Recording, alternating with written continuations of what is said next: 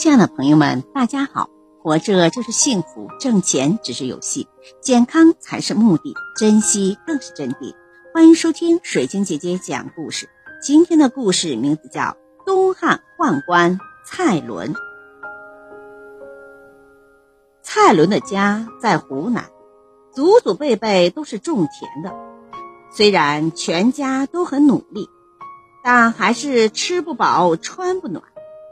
他不止一次问自己的父母：“这是为什么呀？”可是得到的答案是命。可他不信命，他不相信自己的命运就这么搁在了水田里了吗？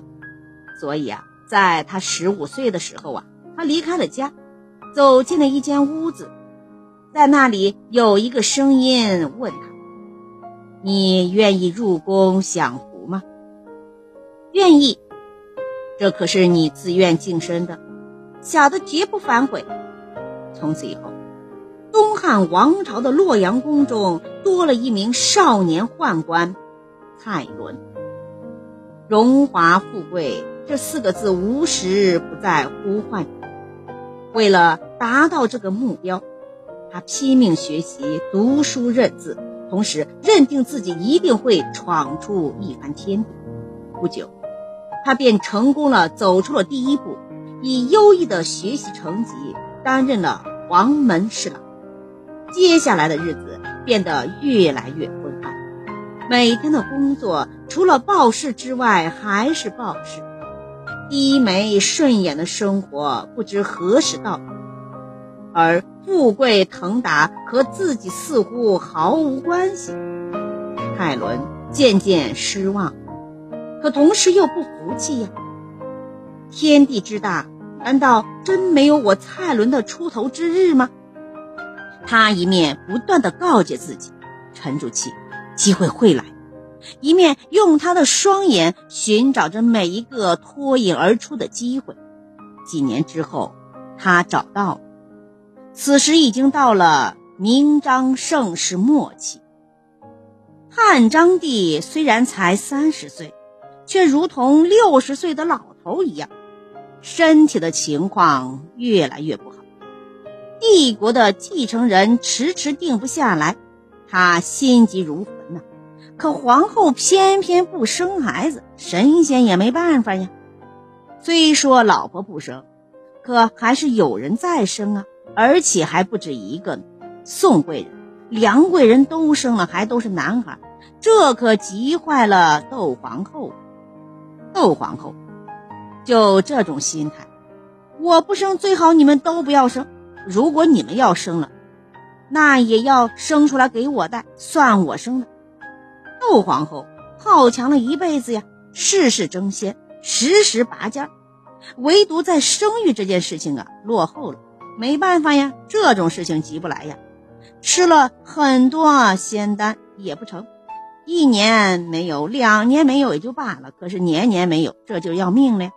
眼看着贵人们都生孩子，窦皇后还是不见动静，急得如热锅上的蚂蚁。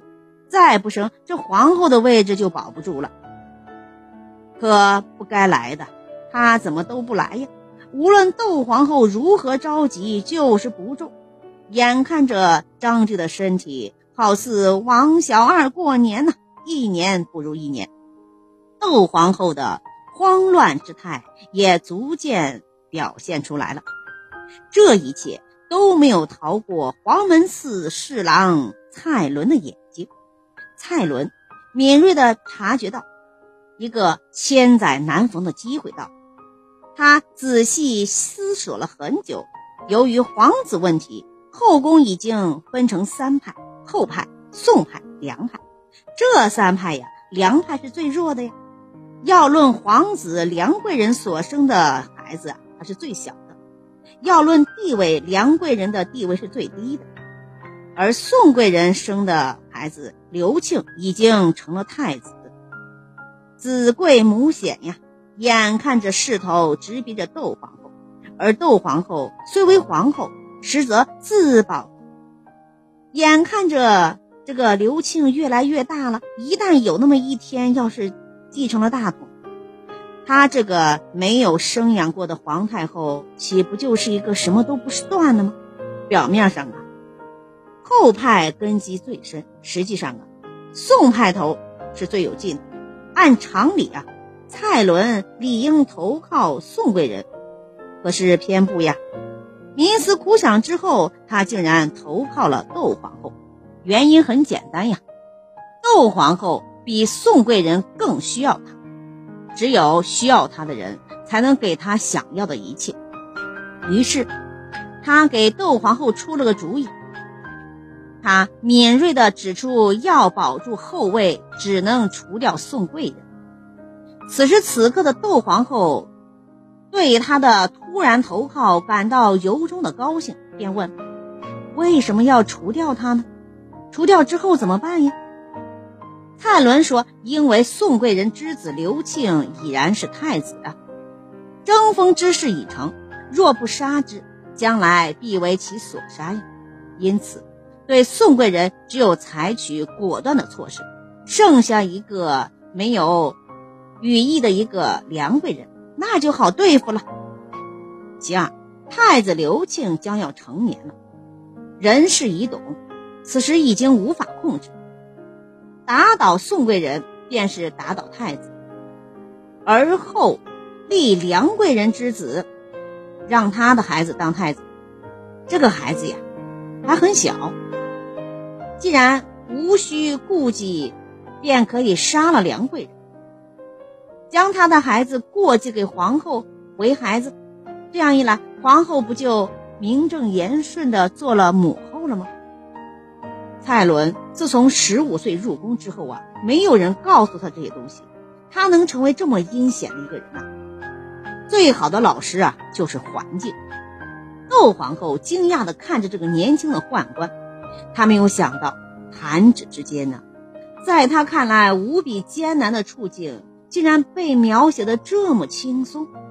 他立刻下了一个决定，重用此人。时隔不久啊，蔡伦。便向宋贵人发难，诬告他，并称其查有证据。最后，窦皇后立刻拍板赐死，也就是用了巫术，使皇帝只爱自己，疏远其他妃嫔，找一个话，找一个机会，找个借口，就把他给除掉了。宋派垮了。然后就是梁派了，宋贵人和梁贵人经常来往。既然姓宋的用媚道，那姓梁的能脱了干系吗？窦皇后的刀锋指向了梁氏，梁氏还算聪明，见势不妙，赶紧把自己的儿子就过继给了皇后。这本是很英明的做法，可接下来就不英明了。梁氏的家人沾沾自喜。说将来呀，等他的儿子做了皇帝呀，一定不会亏待梁家的。这话传到了窦皇后耳朵里，她一怒冲天呀，不亏你家，那我窦家怎么办呢？于是啊，她便一不做二不休，找个罪名就把梁贵人给办了。宋梁都死了，窦皇后大权独揽呀，后宫任我行，蔡伦也就成了他的。贴身宦官了。